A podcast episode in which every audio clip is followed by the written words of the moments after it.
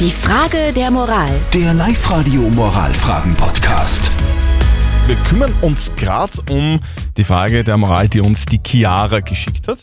Sie schreibt nämlich, meine Nachbarn haben vier Kinder und jetzt haben die auch einen kleinen Welpen bekommen und sie bekommt manchmal mit, dass die Kinder mit dem Hund nicht so richtig gut umgehen, dass die dann manchmal ein bisschen herumzahnen, dass die dann ein bisschen hauen und dass dem Hund das vielleicht gar nicht so taugt. Jetzt ist die Frage, soll sie die Eltern, also die Eltern der Kinder, darauf ansprechen, dass das so ist, wie es ist, oder soll sie einfach das so geschehen lassen?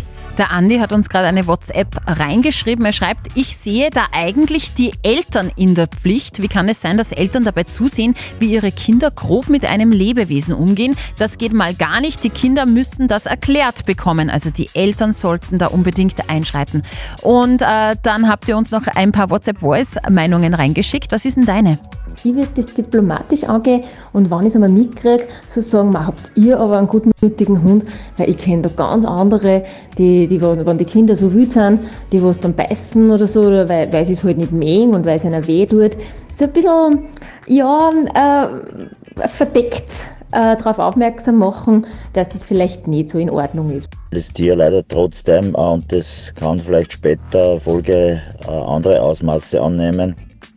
Und also da unbedingt einmischen und das unter Beobachtung halten. Ganz, ganz wichtig, da ich sagen. Danke, ciao, baba.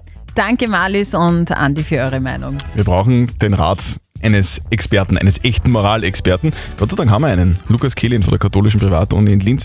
Wie soll man denn da umgehen? Das Verhältnis von Kindern zu Tieren kann äußerst liebevoll oder aber auch geradezu aggressiv bis quälerisch sein. Im Umgang mit Tieren werden von Kindern häufig auch Grenzen ausgetestet. Doch Tiere sind empfindungsfähig und leidfähige Wesen und Leid ist, unabhängig vom Lebewesen, zu verhindern. Auch wenn die Art und Weise, wie die Nachbarkinder den Hund behandeln, im Rahmen des Erwartbaren liegt, so erscheint es mir dennoch angebracht, mit den Eltern zu reden.